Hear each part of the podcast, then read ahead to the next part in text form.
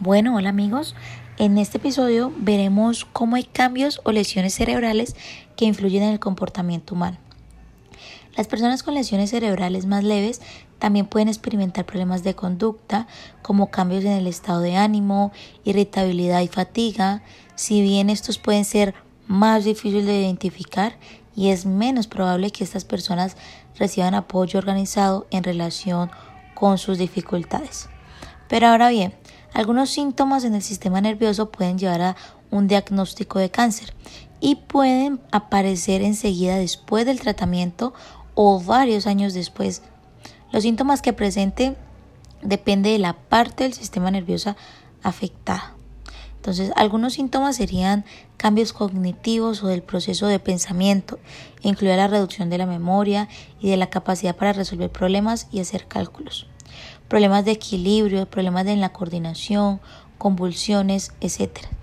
Algunos síntomas del sistema nervioso periférico son la debilidad general que causa una falta general de fuerza y coordinación. Esto podría incluir los problemas para caminar o sostener objetos, entumecimiento en las manos o pies, estreñimiento, incontinencia, que es la capacidad la incapacidad para controlar el flujo de orina. En el caso de los hombres, la disfunción eréctil, que es la incapacidad para tener o mantener una erección, o también podemos obtener síntomas en los pares craneales. El par craneal también forma parte del sistema nervioso periférico, pero puede provocar algunos síntomas determinados como los siguientes. La pérdida de la audición, la pérdida de la visión, cambios en el gusto y el olfato, habla inintangible o dificultad para expresarse o para comprender el habla, dificultad para tragar. Varios factores pueden causar problemas en el sistema nervioso. Conocer la causa de estos cambios es importante para determinar las mejores formas de controlar los síntomas. Las causas posibles de los problemas en el sistema nervioso son las siguientes. El cáncer. Los tipos de cáncer que comienzan en el cerebro o en la médula espinal pueden afectar el sistema nervioso central. Un tumor en otra parte del cuerpo puede oprimir un nervio periférico y causar síntomas. Segundo, la quimioterapia.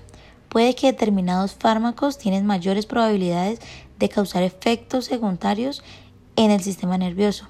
Es más, probablemente se produzcan cambios en el sistema nervioso central debido a la quimioterapia cuando se inyecta en la columna vertebral. Tercero, una cirugía. Se puede dañar los nervios durante la cirugía para estirpar un tumor o realizar una biopsia. Una biopsia es la extirpación de una cantidad pequeña de tejido. Cuarto, la radioterapia. La radioterapia en el cerebro y en la columna vertebral puede causar problemas en el sistema nervioso central. Eh, otros medicamentos pueden afectar el sistema nervioso, como lo son los fármacos para prevenir el vómito, analgésicos, opioides, anticonvulsivos, que son los fármacos para tratar las convulsiones.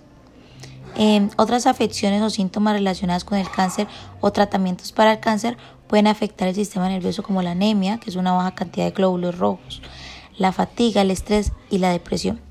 Y algunas afecciones no relacionadas con el cáncer pueden afectar los nervios como lo son las infecciones que hinchan o inflaman el cerebro, la, em, la médula espinal o el oído interno, la diabetes, un accidente cerebrovascular, una enfermedad de Alzheimer, nutrición e hidratación.